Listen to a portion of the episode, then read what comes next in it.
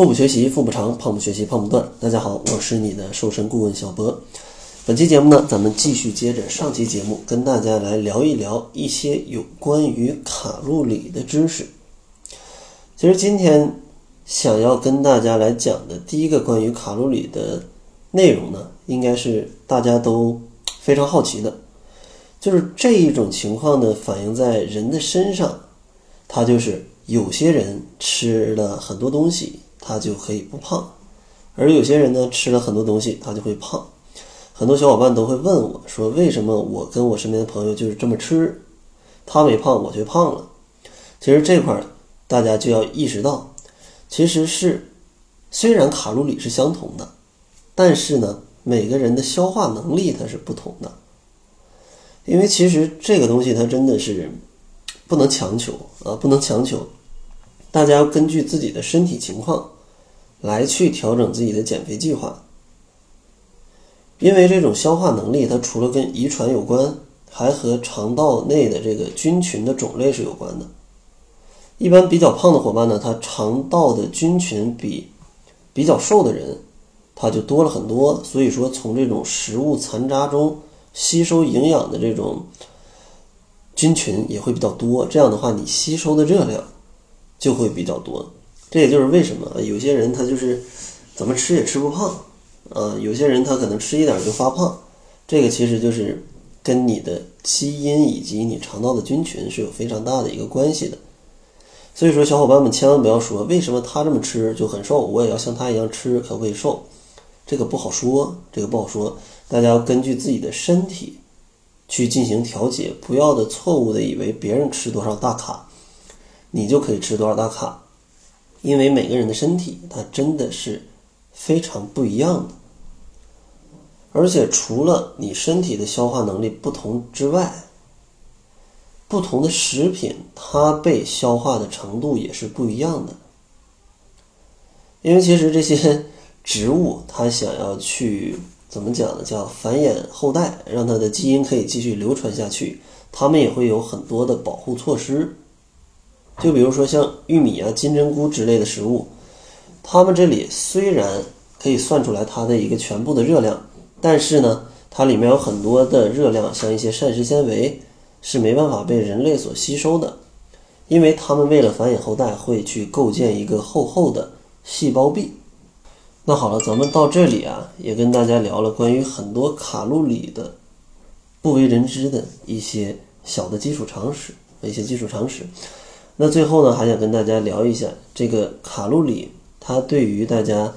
减肥到底有多大的一个帮助呢？其实毫无疑问，减肥的它这样的一个核心的理念就是，你摄入的热量要去小于你消耗的热量，也就是让你的一个热量有一种负亏空，呃，就是你消耗的多，摄入的少，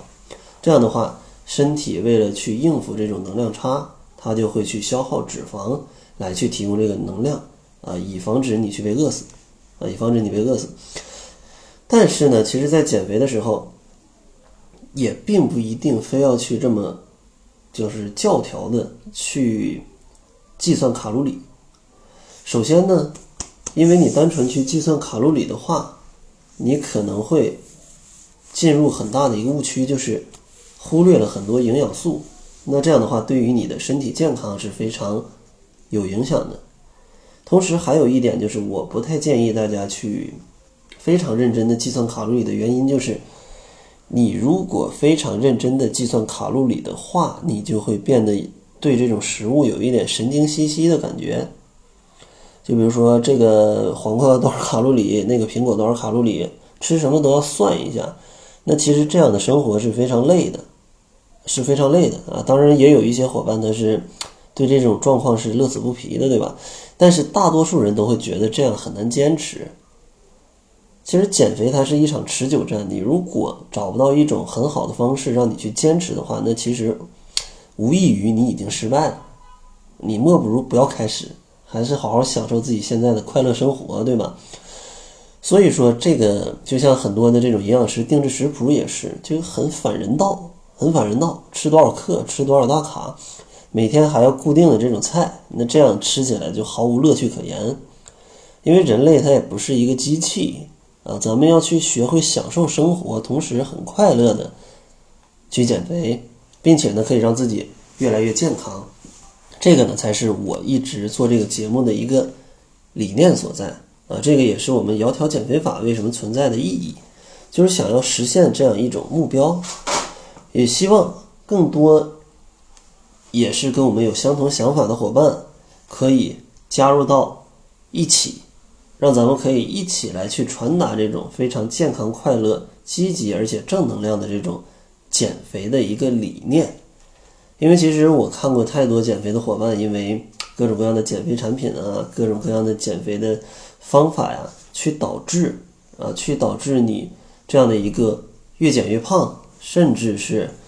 你可能还会把健康给减没。那这个是我非常不希望看到的一个情况。所以说呢，也希望。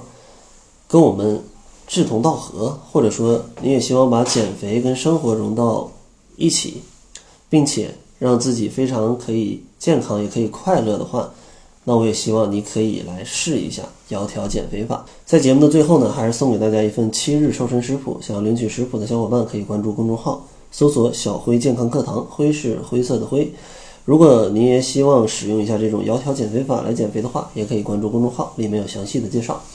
那好了，这就是本期节目的全部了。感谢您的收听。作为您的私家瘦身顾问，很高兴为您服务。